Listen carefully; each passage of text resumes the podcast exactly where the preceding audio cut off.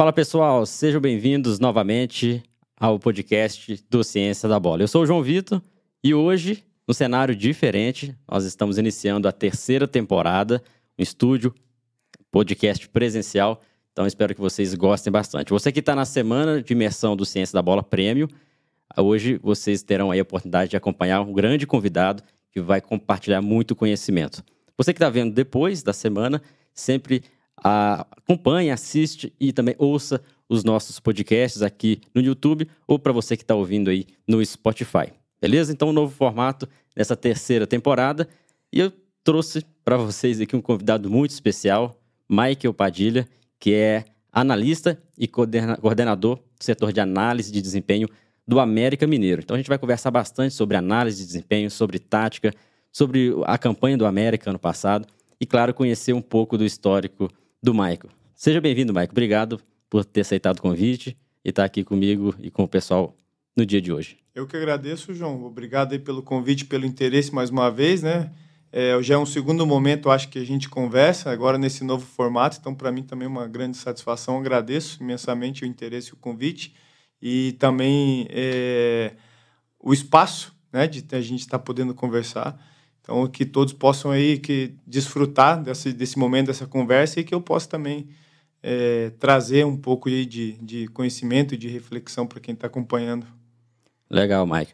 O Michael que é, foi colega de estudos, nós tivemos a oportunidade de estudar juntos na Universidade Federal de Viçosa, a gente vai até falar um pouco sobre isso. Então, o papo de hoje é justamente para a gente falar do que você vem fazendo no América Mineiro hoje. Você está no setor de análise de desempenho, há tem dois anos? Completei três agora, dia 2 de janeiro. Três anos. É, três anos completos. E fez parte aí da, da campanha histórica do América Mineiro, é. conseguindo aí o, o acesso para Libertadores, né? Pela primeira vez na sua história. Mas conta aí pra gente, o que, que exatamente você faz ali no setor de análise de desempenho? Você está na coordenação, mas também trabalha como analista, tem uma equipe, como que funciona? É, então, no América eu tô aí, agora completei três anos, né, exatos três temporadas. É, como eu fui, quando eu fui contratado, eu passei, isso é importante dizer, por um processo seletivo, né, então ainda eu estava em Portugal, aí passei esse, fiz esse processo seletivo que foi foram três etapas dentro do processo seletivo, que foi análise de currículo, entrevista e aí depois uma, uma parte prática, que nós tínhamos que é, apresentar um relatório, fazer uma análise e observação da equipe e do adversário, né? E aí eu tive a felicidade de ser aprovado e de iniciar, então, de 2 de janeiro de 2019. É, ao final de 2019, é, no último trimestre, ele houve uma troca, o, o então coordenador é, que é o Luiz Fernando, optou por sair e foi para os Estados Unidos e o clube me convidou para assumir o cargo de coordenação. Eu era um analista de desempenho já do clube e aí surgiu o convite de eu assumir a coordenação, onde eu estou até hoje, com os cargos de, de análise de desempenho e de, e de coordenador do núcleo de análise de desempenho e mercado lá do América Futebol Clube. E é da equipe masculina e feminina também, né? É, eu coordeno todo o departamento de análise, né? Então, o que, que envolve o departamento de análise? É o profissional masculino, aí na parte masculina, então, o sub-20, o sub-17 e o sub-15 o sub e 14. A gente tem as categorias, ele, nós temos as categorias separadas, mas analista a gente, o, nós hoje, e, e aí mais o feminino, né? O feminino tá com um projeto no clube muito, é, digamos assim, interessante, audacioso, que tá tendo um suporte cada vez maior e eles estão com esse projeto de dar um suporte cada vez maior para o feminino e ter uma equipe mais competitiva. Hoje o feminino está na segunda divisão do brasileiro, que eles chamam de série A2. A2 né?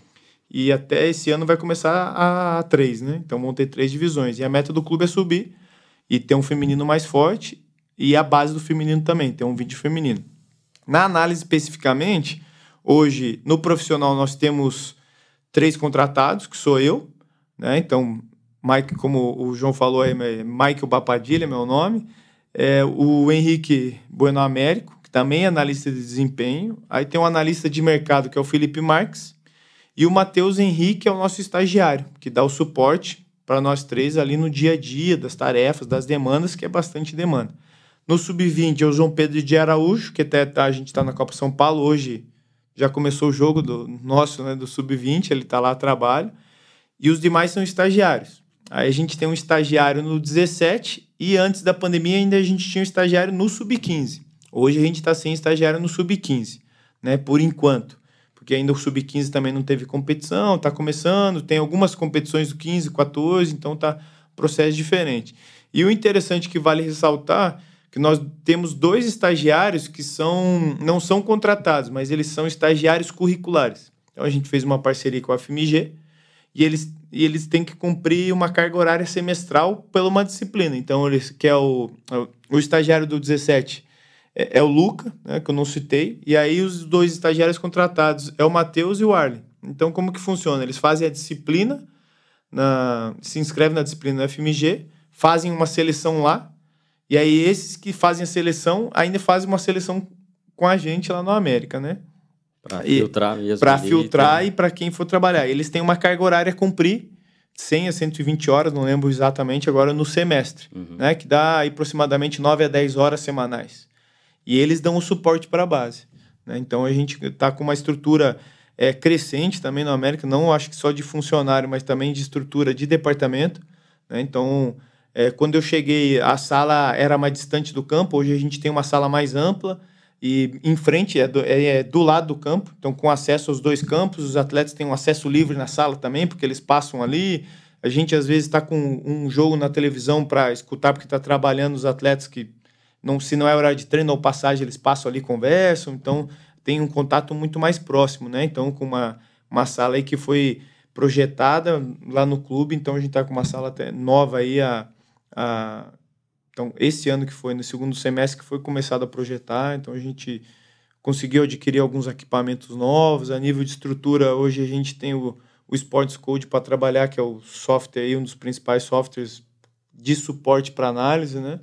É, temos a, as plataformas de, de utilização para envio de vídeo, para ver vídeo, para ver relatórios, seja do mercado.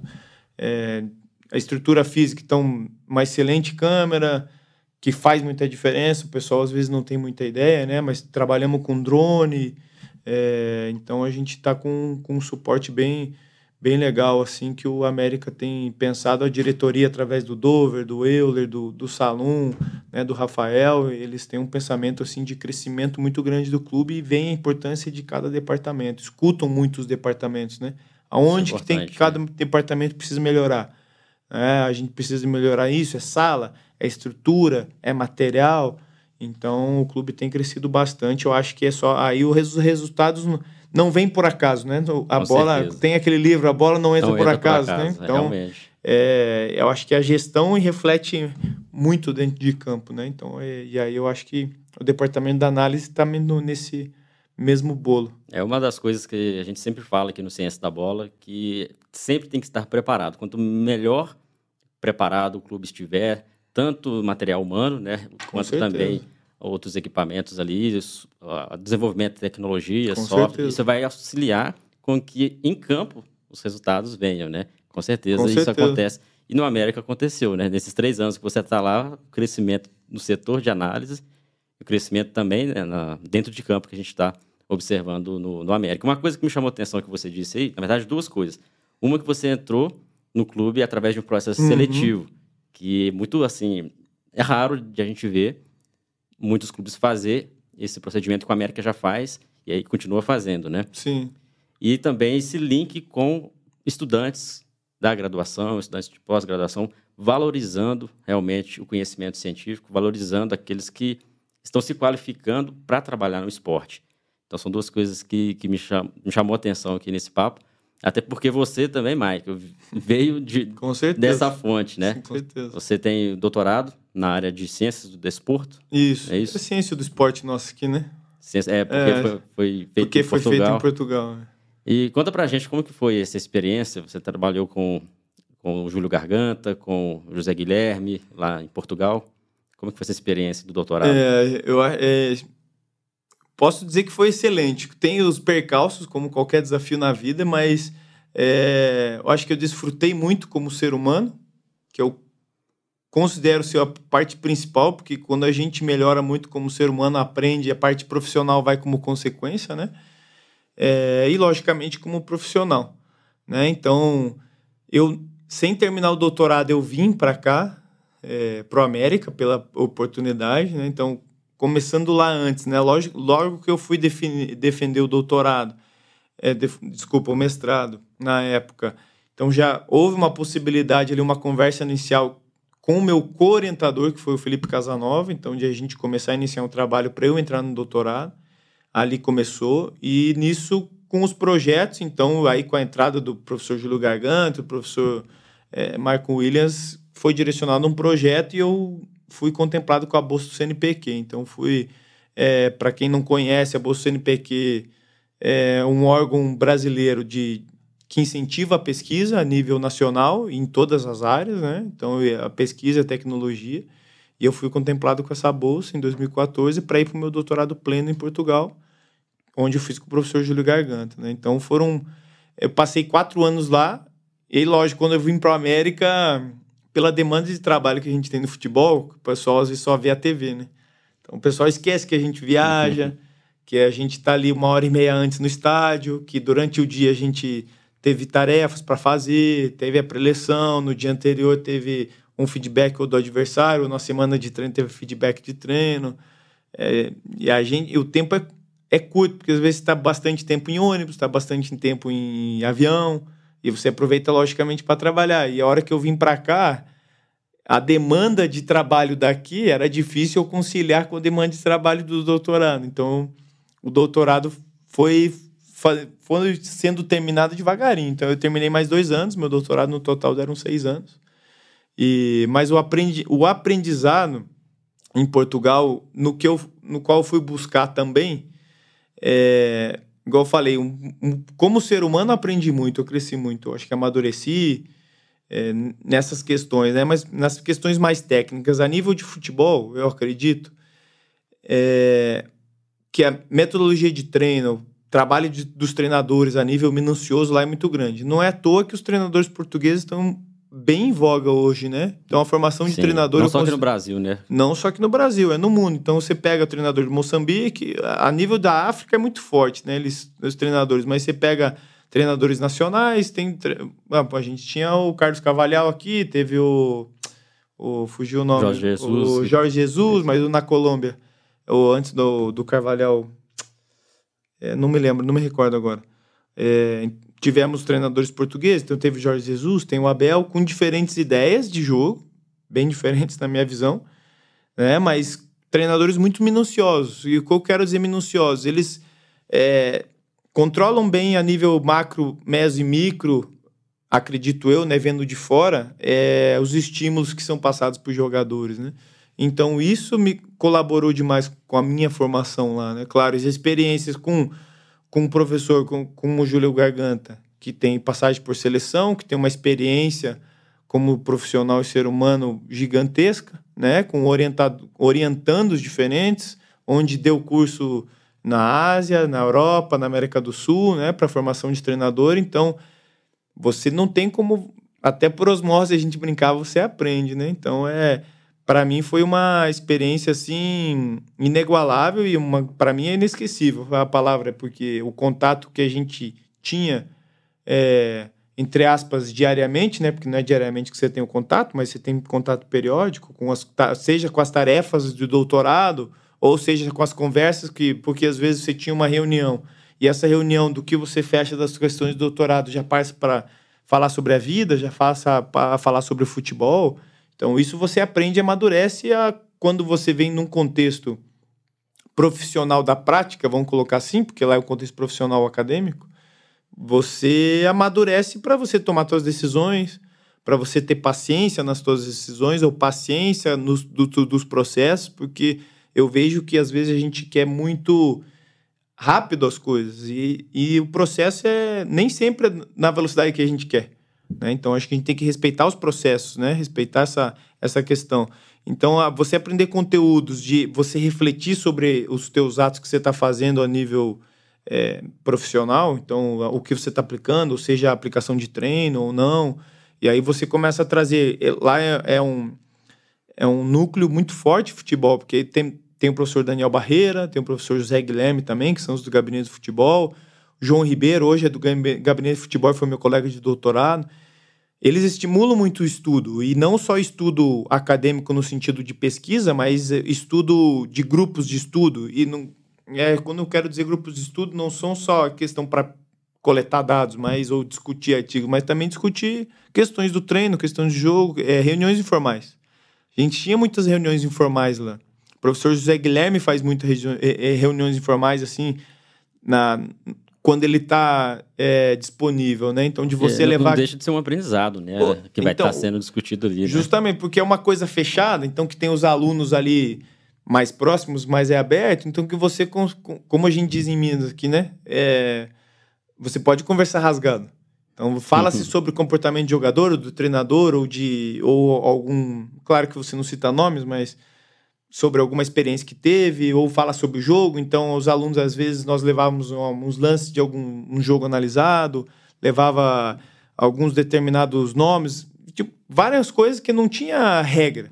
Uhum. E nisso você ia discutindo. Então, ir lá, aí tinha aluno da Colômbia, do Chile, da Ucrânia, do Japão, é, dos Estados Unidos, do Brasil, do Uruguai, da Argentina. Experiências diversas. Né? Então, né? essas experiências, você a gente vai muito para aprender com os professores e quando você vê, teu entorno está muito forte a nível cultural, né? não só cultural de costumes diários, mas do futebol. E aí você começa a aprender a, a individualidade, que eu acho que é, eu busquei muito lá a questão do jogo, da aprendizagem do jogo e pensar no jogo desde a primeira vez que eu fui, foi em 2011. E aí eu comecei a ver o quanto eles são minuciosos no individual também. E o Brasil sempre foi uma questão forte no futebol individual, né? Criatividade, inteligência, Sim. improviso. É, e lá eu via que eles pensavam muito no jogo. E a gente começou a vir numa parte também no Brasil, assim, ao meu ver, que a gente começou a pensar muito no jogo. E não vou falar que todo mundo esquece, mas às vezes esquece talvez do, indiví do, indiví do indivíduo e do individual que sempre no Brasil foi tão forte.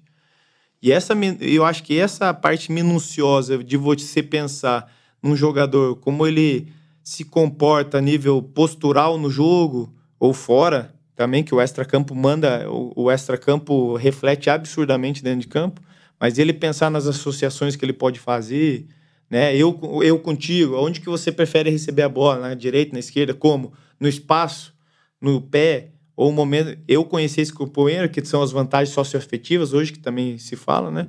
Então, acho que essas coisas de, de estudo ajudaram a me aprofundar muito lá. E o professor Júlio também traz muitas essas reflexões, né? a nível de a gente pensar o jogo. Então, ver o que, que ele. Ele sempre fala, em qualquer palestra, qualquer pessoa vê, o que, que a gente vai perguntar para o jogo, né? Então a gente Exatamente. tem que saber o que perguntar. Fazer a pergunta é. certa, né? Então essas questões, assim, eu acho que para mim foram muito ricas lá, sabe? De experiência de observar jogo, de você estar tá num. ter oportunidade de observar jogador de seleção e num jogo do Porto, do Benfica, do esporte ou de outra equipe, né? Tô falando das mais conhecidas, então, ou às vezes você ir com com a companhia do, desses colegas, dos professores e assim por diante. Então, Mike, eu queria saber de você também. Você trabalha já no futebol há um tempo, estudou em Portugal, fez doutorado. Para chegar no, do, no, doutorado, passou pelo mestrado, pela graduação. Você sempre almejou é, é, esse objetivo de fazer um doutorado, de passar pelo processo acadêmico. Por que, que eu faço essa pergunta? Porque não é o único caminho para trabalhar no futebol. Muitas pessoas sabem Sim. que para trabalhar no futebol é, muitos ex-atletas conseguem trabalhar no futebol, outras pessoas que têm um conhecimento ali prático, né, com estágios e, e formações mesmo dentro do futebol que talvez não necessariamente passaram dentro de um ambiente acadêmico. Uhum. No seu caso, você passou por todo o processo, tem experiência prática também antes de você ter entrado no América, por exemplo, mas você sempre quis ou foi percalços ali que você acabou encontrando o futebol durante a sua formação? É, isso é curioso até assim, eu acho. Cada pessoa tem a sua história, né? Já diz o ditado, né? Mas eu, eu sempre quis, mas em alguns momentos eu tive dúvida. Pensou em desistir. É, mas quando eu entrei na faculdade eu tinha bem claro para mim assim. Eu tinha, eu tinha um sonho e, e, realizei hoje, que eu posso dizer assim, hoje sou realizado nesse, nesse sonho específico, que era é, conseguir trabalhar no meio acadêmico e conseguir trabalhar no futebol. Então, e eu vi na época da minha graduação que isso era muito difícil, era um ou outro. Em Portugal, eu encontrei o que eu almejava, digamos, nesse sentido, né? Fazendo um link. Que os professores lá trabalhavam na prática e eram professores universitários. Então, hoje ainda são, né? Alguns trabalham nas duas, nas duas frentes. É, que eu acho muito interessante, assim, sabe? É lógico que a demanda de trabalho fica ainda maior, mas é muito interessante. E na faculdade, então eu sempre, além de pensar nisso, eu pensei, pô, eu quero seguir a área acadêmica também, fazer um, pelo menos um mestrado. No doutorado não pensava, porque eu acho que a gente às vezes coloca as coisas muito no pedestal, muito distante, né? E eu colocava isso muito distante. Tipo, doutorado, meu Deus, nunca vou fazer um doutorado, alguma coisa assim, sabe? Pensava muito no mestrado. Então, fiz minha graduação é uma universidade em Curitiba que se chama Universidade Positiva, uma universidade particular, que eu fui bolsista. E lá tinha um projeto bem interessante, sabe, para a gente que estava iniciando, porque era um projeto. Tem uma, não sei se tem hoje em dia, mas é uma competição de escolas, de, escola, de escolinha de futebol, né? É, de escolas de futebol, que era muito forte, tinha 40 escolas e tal. Isso assim. foi em, em, Curitiba mesmo? Isso lá em Curitiba, lá em 2004. É, 2005 que eu comecei. 2004 ali comecei umas experiências que estava no primeiro ano de faculdade, então comecei a acompanhar o projeto, mas em 2004, 5 e... Não, desculpa. 5, 6 e 7 que eu realmente fui ativo no projeto. Então eu entrei, era três vezes por semana treino e um, um, final, um final de semana de jogo. Aí tinha uma. Todo ano tinha esse campeonato e uma Copa. Aí esse campeonato era de grupo, por exemplo, por zonal em Curitiba, ah, é, do, do, da leste, oeste, assim por diante, mas participava gente de cidades metropolitanas ou cidades até mais distantes, uhum, 200 quilômetros. Na região toda ali. É, então era, era bem grande o campeonato de escolas lá, sabe? Dessas escolas de futebol. E aí eu fui treinador do Sub-13, Sub-15 e Sub-17 lá nesse projeto. Né? Então, é, que era até do professor Mauro Malturelli. E que até então ele era, depois ele foi coordenador de um projeto do Trieste Futebol Clube, que era do pessoal do Estival Esportes, que a Estival é, é, é, uma parte de alimentos com o Rafael Estival, mas eles investiram no futebol na época, né? Uhum. É, então eu comecei ali. Tive três anos de experiência, no 13, 14 15. Até um deles no 17 fui vice-campeão da competição. E é ali que eu comecei, eu acho que me descobri como, como treinador, ou auxiliar, que seja, que o pessoal, lógico, é o treinador, mas eu vejo, assim, concordo quando o Abel fala, é, todos nós somos treinadores, mas com as, com as suas devidas é, hierarquias naquele, naquele momento da carreira, né? Então, porque treinador, você está treinando alguém ou, super, ou guiando, né? Ou supervisionando. Então, lógico que depois tem as funções auxiliar, técnico, analista de desempenho, que eu considero um auxiliar. Isso que lá em Portugal fala-se adjunto, é uma adjunto, coisa que eu é. identifico. Todos são adjuntos. Né? Então, é, isso é uma coisa que eu identifico. Aí depois dali, é, que eu tive essa experiência, eu, esse meu professor, é, o Mauro, ele me indicou para uma escolinha mesmo, na época. Então, com meninos de. Meninos e meninas, eram misturadas as turmas, de 5 anos, uma turma de 5, 6 anos, não, 4, 5, 6 anos e outra turma 8, 9, 10 anos. Trabalhei um período e ali teve um outro projeto, que era Dínamo nome na época, que durou acho que dois anos, e eu participei algum um tempo é, em 2008, lógico que eu formei, que eu era treinador do Sub-15, aí que jogava a Federação Paranaense, aí já era o Campeonato Paranaense. Dali eu fui para o Trieste, fui convidado para ir para o Trieste, inicialmente nas escolas, e treinador da seleção das escolas, e depois eu passei para a base. Né? Auxiliei o Sub-20 e fui treinador do Sub-15 e 14, lá que eu fui até 2010. Né? E nesse meio tempo, sempre gostei muito de fazer cursos, assim, seja curso de workshop ou pequenos cursos. Ou, na época, o acesso à internet era... Era bem limitado, né? Bem limitado, a gente está sendo até bondoso, né? de livros também, as coisas eram bem limitadas. E eu vi que na época, para mim, eu acho interessante que na graduação, eu vi o futebol profissional a anos-luz de distância, assim. E os profissionais, para você falar com algum profissional de dentro do clube, seja até das categorias de base era nos luz. Eu comento com os meninos que trabalham comigo lá, na, lá, lá no clube, né? Que às vezes estão estagiando lá, tipo esses meninos que fazem a disciplina, Sim. uma parte da disciplina lá no clube. É, eu falo, vocês não têm ideia o que vocês estão vivendo e a oportunidade que vocês estão tendo. Então, é, eu via como anos luz. E aí, nisso, fui fazendo curso, fiz uma especialização em fisiologia, né, que eu achava que era importante o treinador saber a fisiologia, isso lá em 2008, na Federal do Paraná. E terminando, eu já emendei uma pós em futebol e futsal, eram muito disseminadas, não sei se você lembra da Gama Filho. Sim. Né? Então, com o Banzé, que era o coordenava, e eu comecei e não terminei, porque eu fui para Portugal. Em 2010, ainda eu trabalhei em escola. Né? Então, eu tinha saído do Trieste ali por algumas questões, eu ia, já ia para Portugal, saí e fui trabalhar em escola. Trabalhei um período que foi riquíssimo na minha, na minha formação, riquíssimo, porque eu era professor de seis turmas com 40 alunos, oito turmas, uma coisa assim, cada uma, com cada um com a sua especificidade, né? Então, para a gente trabalhar outras modalidades, foi bem rico. E durante a faculdade, para mim, o que foi rico é que eu trabalhei fora da área, né? Que eu trabalhava na própria universidade, então, com, com, no setor administrativo. E aí era o estágio de é, digamos, estágio assim curto que tinha que fazer, né? Lá que, de experiência. Ah, com criança carente ia, com voleibol ia, com natação fiz, aí com vôlei fiz, é, hidroginástica fiz. Tipo, eu tinha curiosidade, a ah, lazer ia.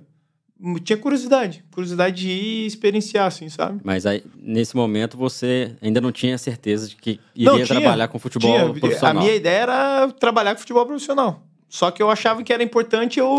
Experimentar esses Experimentar. Outros, Na, não momentos. porque eu queria as outras coisas, mas porque eu achava que era rico e eu gostava ali de estar com o pessoal e tal, aprender, era isso. É... Aí então, quando eu comecei a especialização, que foi em São Paulo, é... em 2010, eu comecei, final de 2009 e uma parte de 2010. Eu comecei e não terminei porque eu fui para Portugal começar o mestrado. Porque um, um grande amigo meu, Rafael, ele na época é, os, o pai dele é português, então ele teve uma experiência lá em Portugal, ele tinha uma literatura portuguesa, e foi através dele que eu comecei a conhecer os autores, os professores, tipo Júlio Garganta, então que eu via anos luz de distância, eu comecei a ver ele lá em 2008. Né? Então, na posse falava um pouquinho com o professor Alcides, com o professor, professor, professor Pablo aqui da FMG, o Pablito e tal. Sim. Então, é, as coisas foram caminhando nesse sentido. E aí eu fui para o mestrado, Lá eu conheci o professor José Guilherme, que comecei a trabalhar com ele lá, porque queria saber muito da periodização tática. Ele trabalhava com, naquela época, com a periodização tática também, que ele falava e tal. E aí lá eu me aproximei dele e do professor Júlio um pouco, né? Não tanto, mas o professor José Guilherme na época, que foi um aprendizado gigantesco e conheci, nesse meio tempo intermediário, eu conheci o professor Israel, do NUPEF, onde eu passei, né? Que é onde a gente se conheceu. Então, passei dois anos da parte do meu mestrado. Israel foi meu orientador também no mestrado, junto com o José Guilherme. É, e essa experiência eu acho que foi muito rica. Lá em Portugal, aí fiz vários estágios, trabalhei enquanto estava lá, na academia, em clube, e fiz estágios. Consegui fazer estágio no Benfica, no Boa Vista, em clubes menores. E para mim foi muito rico. E aí, nessa parte, quando eu vim para Viçosa, eu me afastei do futebol da prática, entre aspas, né? É, porque a gente teve a... Só que tive outras vivências que hoje me enriquece muito. Né? Que é a parte do mestrado, mas a gente tinha um grupo de estudo, lá tem um grupo de estudo forte, você fazer tarefas operacionais ou tarefas administrativas que hoje em dia me ajuda a organizar é, os meus pensamentos, a, a, o meu trabalho, eu consigo colaborar com o núcleo para coordenação é, para o América, então foi muito rico, né? São competências Lógico. que durante o processo, que não são competências técnicas. Né? Justamente. Eu sempre falo isso também aqui no Ciência da Bola, que não é só ler livros técnicos, não é só acompanhar novas publicações de artigos, não é sempre estar ali no, perto do, dos jogadores, perto do treinador, mas também consumir outros tipos consumir, de, de conteúdos. Justamente. E até mesmo de forma informal forma informal fica estranho, mas, mas, do jeito que você, é, que você que é falou, né? Que é o momento ali que às vezes são as mesmas pessoas, mas que estão discutindo alguma coisa relacionada ao jogo. Algo mais simples, né? Mas que isso traz conhecimento. Um conhecimento até de, de vida, vamos justamente, dizer assim, né? Relacionamento justamente. humano, questão de gestão de pessoas também, entender o contexto. E, e isso, assim, não se aprende em cursos, não se aprende na, em faculdade. Isso aí realmente é no relacionamento, né? E é no relacionamento e eu acho que é ouvindo os outros também, né? É, com certeza. Ouvindo quem tá lá, ouvindo as pessoas, porque às vezes a gente chega com uma ânsia muito grande de mostrar trabalho e pode ser que em alguns momentos a gente passe do limite, Sim. né? Que deveria. Então acho que ouvir é muito importante. E até esses. Eu gosto muito de. Até hoje, tem algum curso, alguma coisa. É, por exemplo, um curso que você me convidou lá, porque eu falei um, uma parte da análise também, mas trouxe aprendizagem e tal. E eu, eu acompanhei todas as aulas dos outros professores. Então, sempre quando me convidam, ah, mas quer dar aula, quer dar uma palestra, um curso, alguma coisa, vai, vão ter outros, e, e é, uma, é uma plataforma fechada, eu pergunto, ó, só que eu gostaria de assistir todos. Sim. Porque eu gosto de Aprender ouvir. sempre, né? É para ver o que, que eles pensam, o que, que não, o que, que trai, o que, que eles vão fazer me refletir. Então, para eu refletir do meu dia a dia, é, às vezes as pessoas podem ser que considerem gasto, mas é sempre investimento, Com certeza. tanto do meu tempo e tanto do dinheiro que eu estou colocando. Então, esses pequenos cursos, ah, não, estou no América, no profissional, não sei o quê, não vou, não preciso fazer mais nada. Não, é que a gente sempre tem que estar ouvindo é, outras pessoas, fazendo outros cursos, independentemente da área, até de fora, de gestão de pessoas, que você falou, eu acho que a gente saber estar no, no contexto é importantíssimo. E aí isso é percebendo, é ouvindo, é segurando a ansiedade às vezes, né? É porque tem muita gente que acha que ah, estudar futebol, então quer dizer que você vai sentar aqui e ficar só lendo livro. Não é bem assim. Se- Não, se, não, se a não. pessoa tem essa percepção, porque tá, tá estudando errado o futebol. Estudando- Claro, não que o, livro não seja importante, é, É. essencial, fundamental. Mas não é só isso, né? Não, Principalmente não. o futebol, que é um esporte futebol. que está em constante evolução, constante mudança de, eh, de estratégia, de os próprios profissionais mesmo. De tomar qualificando. decisão, de relacionamento Com né, certeza. humano. E, e- e no Brasil, que é um, um local que a gente sabe que respira futebol, É. e estudar futebol, então, não, não é só Não é simples. estar dentro Não, do, não. de um ambiente acadêmico. Por isso que você contando essa trajetória é interessante as pessoas perceberem que você começou lá com crianças, trabalhando com iniciação, experimentou outros esportes, teve a possibilidade de fazer o- uma pós-graduação, né, que é um mestrado, e o doutorado. Né? E é interessante também você falar que, além de estar ali dentro de um grupo de uma forma aprofundada, com artigos, publicações, tem essa parte né, que você disse de, de ter o ambiente ali, Sim, o ambiente sim. formal. E mais o que, Que- que, que te chamou atenção, assim, que... Não, eu acho que assim. Quando ó, você chegou no doutorado ali, você teve certeza, é isso mesmo que eu quero, é o futebol, é, então, é- agora eu quero entrar num clube. Foi e não foi ao mesmo tempo, porque é, vo- voltando ali para chegar no doutorado, né? Com- completando a ideia ali de Viçosa, eu fui coordenador pedagógico do projeto Segundo Tempo. Então, passava, dava formação para os estagiários. Isso foi em Viçosa mesmo, Foi em né? Na- Viçosa. na E aí tinha os estagiários que davam as aulas. Então, eu precisava orientá-los né, nas aulas, nos, no- nos processos pedagógicos, nos planos de eh, plano de aula, né, plano de treino. Então, isso foi muito rico. Aí lá no, no, no PF trabalhava com iniciação, pessoal de iniciação científica também, então você tem que começar a assum- assumir um caráter de responsabilidade maior pela formação de quem está do teu lado. É, então, isso foi uma riqueza muito grande de, de auxiliar em aula, de auxiliar em projetos, assim por diante. A especialização lá, mesmo que gente- nós tivemos a oportunidade de dar aula também na especialização, né? É, e depois, eu, eu começou a minha indecisão, porque eu tinha uma... É, para mim era muito forte trabalhar no futebol, e ali eu comecei a ficar na dúvida. Eu queria... que- Porque eu gostei do meio acadêmico também, pelo, pelo como a gente bebe ali o conhecimento e passa o conhecimento, as discussões. Então, eu acabei sendo aprovado num concurso de uma universidade estadual no Paraná. É, mas um- um meio tempo que as pessoas às vezes só veem o, o, o, o final, né? Na época, eu fui para Portugal, defendi, eu tive umas oportunidades ou mais sondagens para ir em clubes grandes aqui do Brasil. Depois do mestrado, acabei não indo. E eu fui trabalhar numa academia, lá em Curitiba. Você não foi por opção ou por Não, causa que estava focado É, no... Não, não fui porque realmente, assim, é, digamos que as conversas não convergiram, Hum. é, então, e outro porque aí não pareceram oportunidade, eu fui aparecer, ah, vou trabalhar, não vou ficar parado. Fui trabalhar numa academia como, como instrutor. E na semana que eu, tra- eu entrei na academia, eu fiz um concurso público para professor é, universitário, numa é, é, Unicentro, Universidade Estadual do Centro-Oeste do Paraná, e eu fui aprovado. Só que eu fui dali dois meses. E eu passei. Aí eu fui de maio, ou abril, ou maio, uma coisa assim, até janeiro, que foi antes de eu ir pro doutorado. Porque aí nesse meio tempo eu fiquei, não, quero voltar para Portugal. Eu sempre fiquei com aquilo na cabeça, desde que eu fui embora. Quero voltar para Portugal, porque lá eu vou conseguir fazer doutorado e trabalhar no futebol. E aí eu vou sanar minha dúvida. E eu vou conseguir manter, ficar nas duas áreas, que é uma coisa que eu sempre quis. Então, nesse meio tempo, fui na universidade, aprendi pra caramba também, é, porque você lida com outro desafio, outras pessoas, outro ambiente, outra cidade mais uma vez. É, então, isso gerou um desafio muito grande, né? Então, ser coordenador de evento científico, é, isso tudo o mestrado me ajudou para me preparar para esses desafios, né? E nesse meio tempo fui tentando a bolsa para o CNPq para CAPES e saiu em 1 de dezembro. E eu já tinha renovado o contrato lá na universidade, porque ele era até dezembro, e o pessoal me convidou para renovar mais um ano, eu renovei. Só que eu, aí eu fui contemplado com a bolsa e preferi ir para o doutorado. E aí que eu fui para o doutorado depois de passar por esses, por esses percalços aí. É, e passei em quatro anos. E mais uma vez cheguei em Portugal, logicamente querendo com essa dúvida, né? Vou experimentar os dois para ver o que, que eu quero. E teve um período ali, eu acho que eu não vou, vou para essa parte da formação, não vou muito para o futebol, por N questões né, particulares. É, e pa passaram ali um ano e meio, me convidaram para ir trabalhar na China. Aí eu fui para uma primeira parte, que eu passei um mês, e nós fizemos o contrato depois para mais um ano. Acabou que tiveram alguns problemas de futebol, e eu retornei e não fui, não fui mais para a China. E ali voltou aquela cena, pô, quero trabalhar no futebol.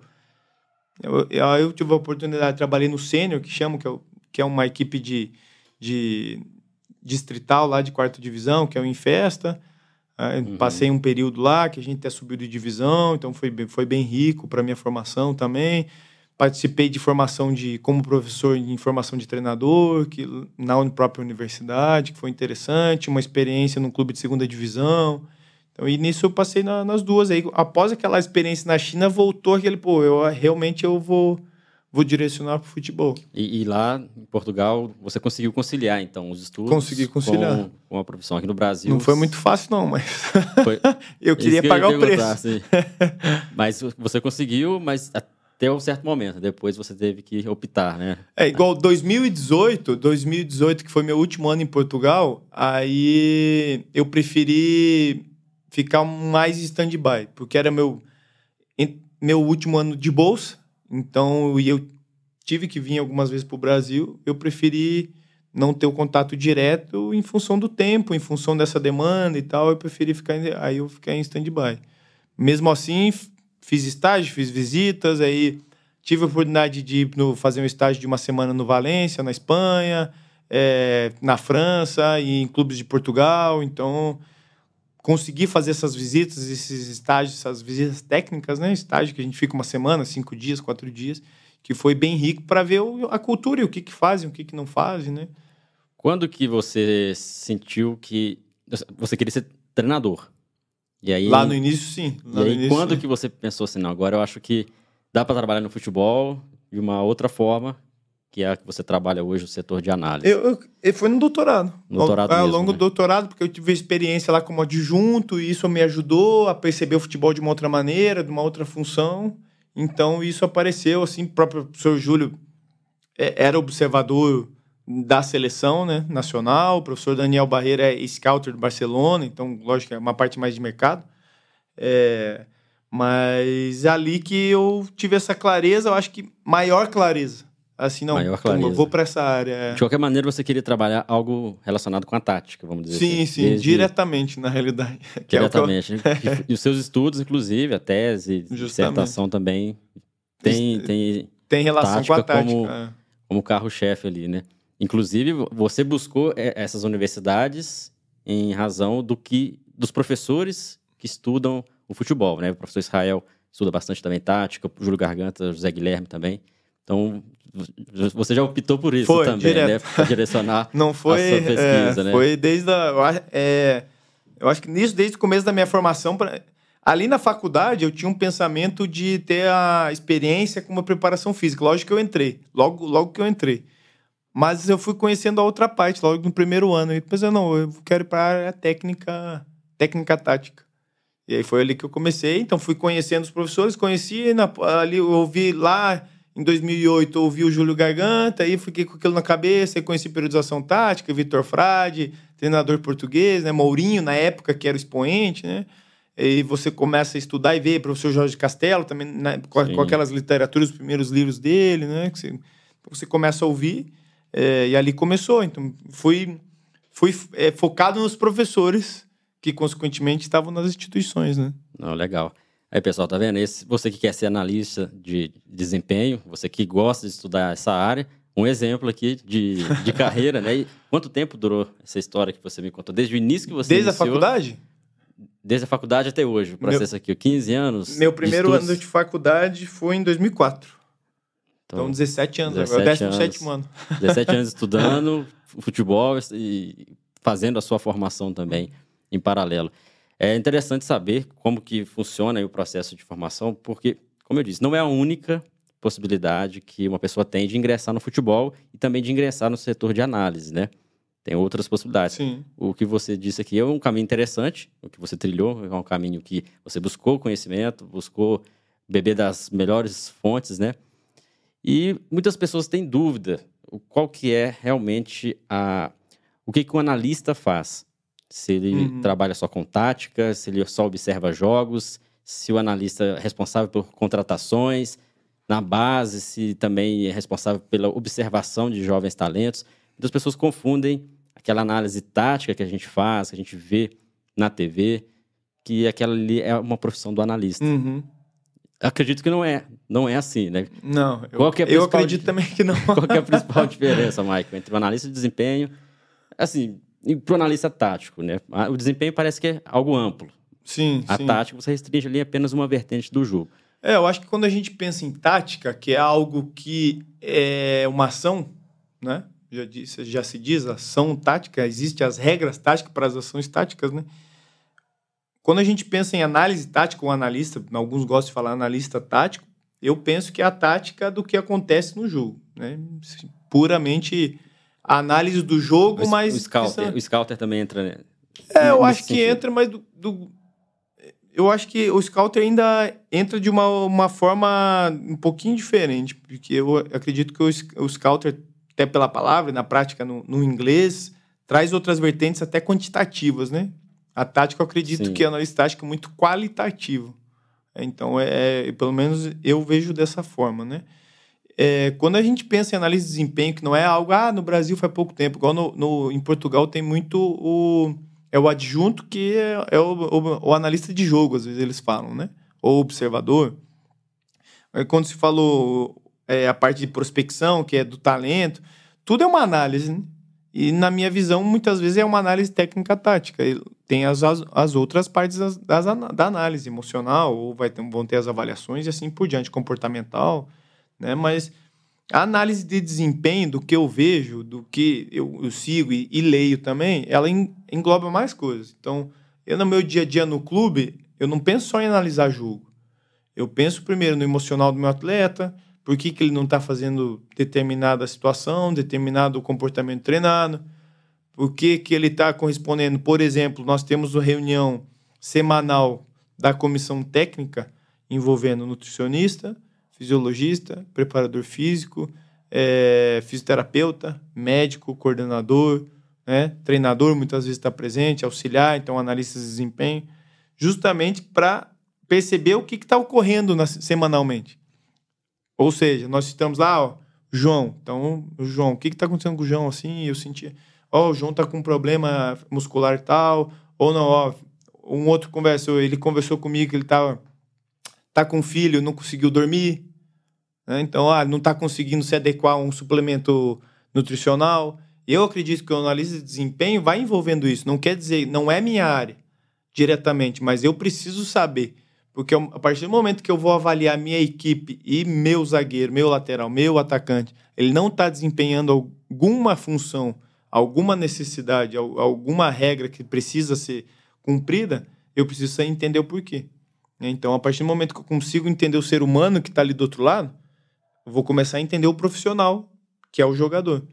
Eu acredito que o analista de desempenho ou a análise de desempenho envolve todas essas demandas. Muitas vezes eu converso com o preparador físico, com os, né, um, com o fisiologista, em função de, ó, via é, o jogador X respondeu tal, tal situação, as, me, as médias dele, ou os, os números de alta intensidade, de sprint, tal situação. Ah, mas, mas ó, Michael, só que como que foi o jogo? Ah, o jogo foi assim, assim, assado. Então, por isso que talvez o número dele foi mais baixo, foi mais alto. Começamos perdendo, começamos ganhando. Era um jogo eliminatório, era um jogo que a equipe veio para empatar. Então, Aí, consequentemente, meus zagueiros correram menos para trás, como a gente diz, né? Numa um linguajar mais, mais simples, assim. Então, aí, logicamente, tudo isso vai influenciar. Então, eu acredito que a análise de desempenho, que não é de agora, o nome foi criado aqui no Brasil há pouco tempo. Tanto que lá fora, no inglês, muitas vezes é o match analyst. Então, é uhum. é o análise de jogo. Em Portugal, fala-se muito Sim. análise de jogo. Aqui a gente trabalha com análise, análise de desempenho, né? Que não é de agora. Então, ah, uma análise de jogo, não. A gente pega livro aí que é o pessoal começou. O número do jogo fala até, né? Sim, um pouco sobre pouco. isso. Então, lá em 1950, você pega outros livros aí do Klopp, do, do Cruyff, que eu acabei de ler também, eles falam já sobre análise do jogo no livro ali, análise do treino. Né? Então, do Klopp tem uma passagem muito interessante que ele conta de um treinador com que ele trabalhou que levava eles para assistir uma cassete, um cassete lá do, do adversário. Isso é algo que ano que o Klopp jogou lá em 1960, eu acho, 70. Então, não, sempre, não é de agora. Houve, sempre houve esse. Sempre houve. Aí, não, então, não começou agora. O que, tá, o que começou agora foi, talvez, entre aspas, no Brasil, que se fala mais em análise, analista de desempenho, aí começa a se transformar uma, uma, a função ali, ou os departamentos de análise de desempenho. Só, mas eu vejo que as tarefas, elas são feitas lá atrás. O que aconteceu é que, possivelmente, são mais hierarquizadas ou organizadas. Então, é, e um departamento é desenvolvido e criado para isso. Então, eu vejo essa grande diferença. O que, que a gente faz lá? O analista de mercado também analisa desempenho, porque ele, ele analisa o jogador. Então, ele vai lá ver vídeo, ele vai em loco, ele vê jogo, ele vê lances, para eu saber como que é, quais dificuldades que esse meu jogador tem. A nível, ah, ele só vê tático técnico, não, ele vai ver se é agressiv, comportament, agressividade comportamental dele, se, qual é a dificuldade, se ele é mais pesado, se ele não é, se ele é mais móvel no sentido ele é mais ágil, isso é físico. Mas ele vai ver. Nós também vemos análise de desempenho, não, ele tá mais, meu, meu zagueiro está mais lento para reagir. Então, será que era o ajuste corporal dele ou ele está cansado? E as pessoas, no geral, não têm muita ideia, mas depois de cinco, seis jogos que acontece, muitas vezes a gente tem esses blocos, cinco, seis jogos, uma semana, quatro dias. Ou tem clube que fica aí, o Atlético Paranaense no passado ficou não sei quanto, acho que três, quatro meses sem ter sem ter semana aberta de treino. E isso interfere a nível cognitivo por causa das fadigas, então fadiga periférica, fadiga central, atrapalha teu treino no hábito, que é o que a gente estava comentando sobre o marcador somático, nos hábitos, né? Que você vai criando bons hábitos, o cansaço ele vai trabalhando ao contrário, né? Ele vai é uma Mas parede, só... você, ele atrapalha teus bons hábitos. Então, e com você, a gente percebe aí a nível subjetivo que o jogador ele tá dominando uma bola já diferente, ele já não acelera da mesma forma que ele acelera depois de 5, 6 jogos. Aí como que a gente quer, nossa, mas isso tudo eu como analista de desempenho eu tenho que perceber. São coisas que quando a gente olha sem entender o contexto, uh, critica o atleta. Olha só, Justamente. não tá jogando, fazendo corpo mole, né? Justamente. Que é a linguagem popular que Sempre vai existir isso no futebol, que é o que o torcedor sempre está observando. Justamente. Ou às vezes ele levou uma pancada no tornozelo, tá com uma tendinite no joelho, tá com uma pubalgia, mas aí, é, consequentemente, eles infiltram, que a infiltração não é a infiltração que às vezes a gente escutava lá atrás, que era, é, é, como que se diz, é proibida, né? A infiltração, porque é, eles tomam injeção anti-inflamatória, né? que é como eu tomasse um anti-inflamatório, mas é, é ali no jogo, ele Todo, é atleta, né? Atleta tem dor. Mas, Sim. consequentemente, eles têm limite. Limite emocional, igual eu comentei, ó. Se um atleta nasceu filho e tá na UTI, ninguém sabe. A mulher, a esposa, a mãe e o pai morreram ou estão no hospital. Né? Então, tá doente em casa quando ele tem que viajar.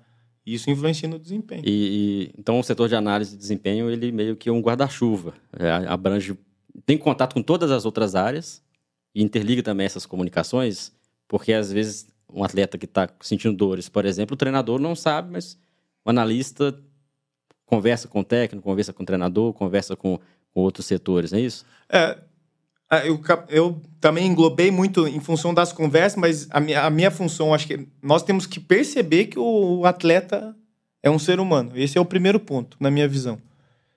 Por quê? Para eu analisar ele no jogo. Eu não sou responsável por cuidar dessas partes. Né? Mas o que, que eu tenho que analisar? O jogo, a equipe, eu tenho que analisar o adversário, trazendo as tarefas, né? Nós analisamos o adversário, como que o adversário joga, pontos fortes, pontos fracos, é, se é jogo, quando, como, quando ele está perdendo, o que, que acontece, quando ele está ganhando, o que, que acontece, quando ele é pressionado.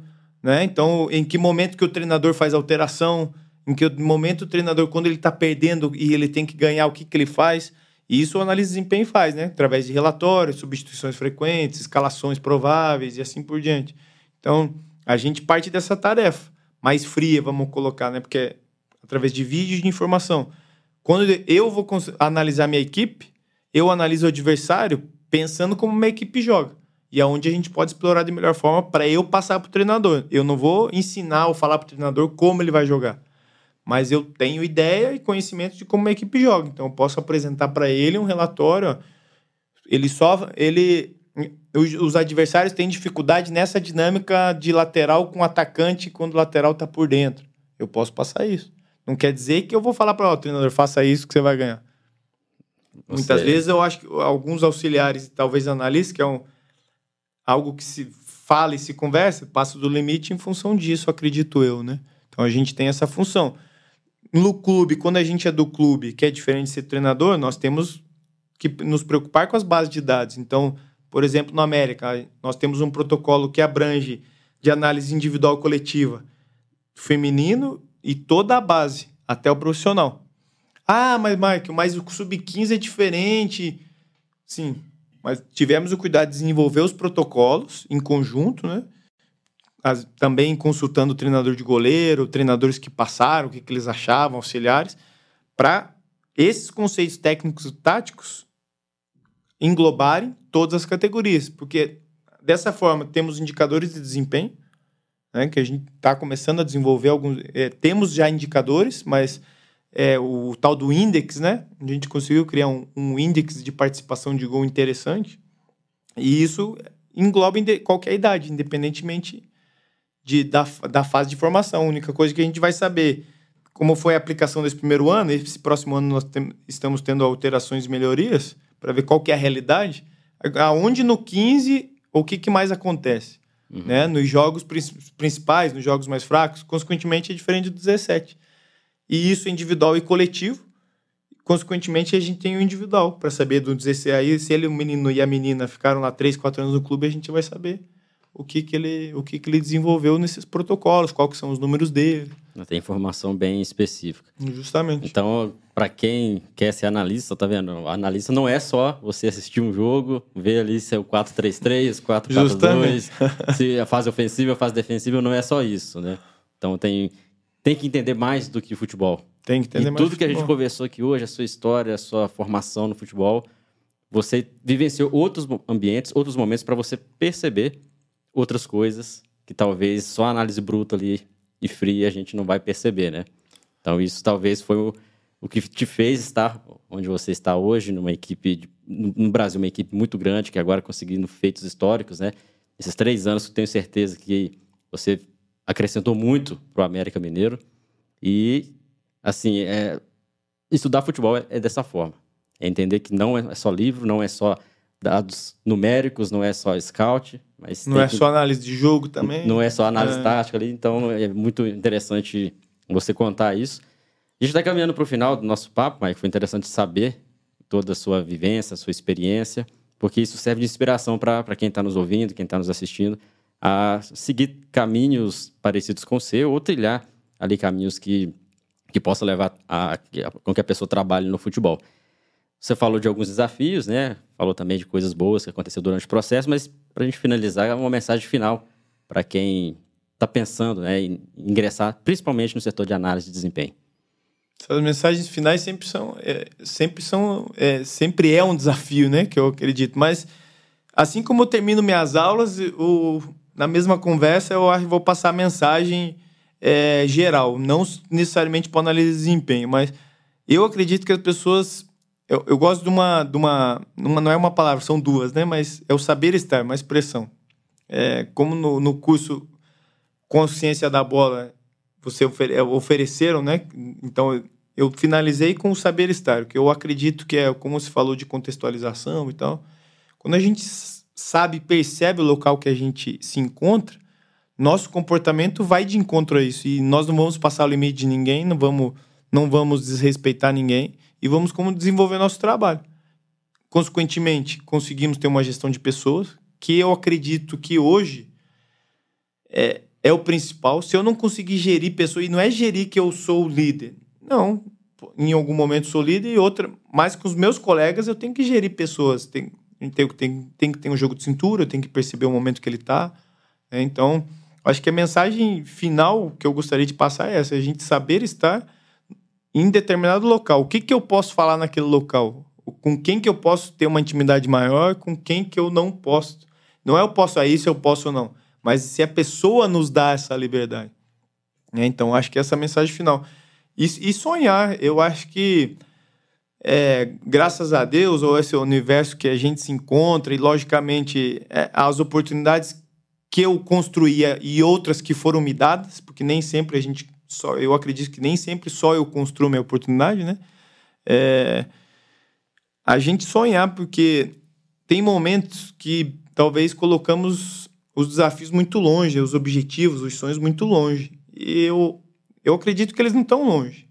Podem demorar no nosso tempo, né? Por isso que é bom, acho que a gente ter paciência. Então, sonhar em ter um mestrado, um doutorado, ter uma experiência fora, sonhar em trabalhar num clube grande, eu, isso eu estou realizando sonhos no América trabalhar num clube profissional no Brasil, estou realizando um, um sonho. Aí disputei duas séries B, uma série A, agora vou disputar uma série A, uma Libertadores, disputei Copa do Brasil, né, estaduais. Então são sonhos que você conquista e os sonhos são possíveis, né? Então, logicamente, precisamos da ajuda dos outros. E eu acho que a gente ajudar os outros também é importante, porque a gente não vai em lugar nenhum sozinho. Né? Então, eu tô lá na América porque estão me ajudando. Eu ajudo os outros e eles me ajudam. Sozinho, com certeza, eu não ia fazer nada. É a essência do futebol, né? O esporte é, coletivo não é só dentro de Justamente. Campo. A essência da vida, talvez, né? Com certeza. Então, e, eu acho que esse é o... E procurar, né? E não considerar só que, ó, é, uma coisa que tem no futebol, eu acho. Ah, acadêmico, quem que é melhor, acadêmico ou a prática? Isso, isso não existe, não gente. Existe. Isso não existe. discussão é existe é... o, o, pensamento, o ideal de cada um. O futebol não é o melhor, é o melhor que eu escolho. Pra, ah, eu gosto de vertical, posse de bola, não. Jogo bloco mais baixo, alto. É ideia de futebol. Cada um tem a sua, como a ideia de vida é respeitar. Então é estudar, é ler livro, é ler artigo, é ver, ouvir, é ver como como o podcast aqui. Né? Então ouvir as outras pessoas, ver treino é, ver outras situações, ver prática e assim por diante. Eu acho que tudo é estudo, tudo é conhecimento. Com certeza. E uma coisa que você falou, é buscar sonhar. Buscar sonhar é importante. Porque isso aí que vai fazer com que a gente atinja os sonhos, né? Hum. E tem o ditado, né? Cuidado com o que você sonha que um dia você pode justamente, realizar. Porque também tem que estar preparado para isso. Justamente. Né? Isso aqui é que motiva a pessoa a continuar é. estudando, trabalhando. Eu acho que é sonhar e ajudar o sonho dos outros, né? Também, também. Com certeza. Mike, obrigado novamente. É a segunda vez que você está aqui no Ciência da Bola no podcast. Primeira vez aqui presencial.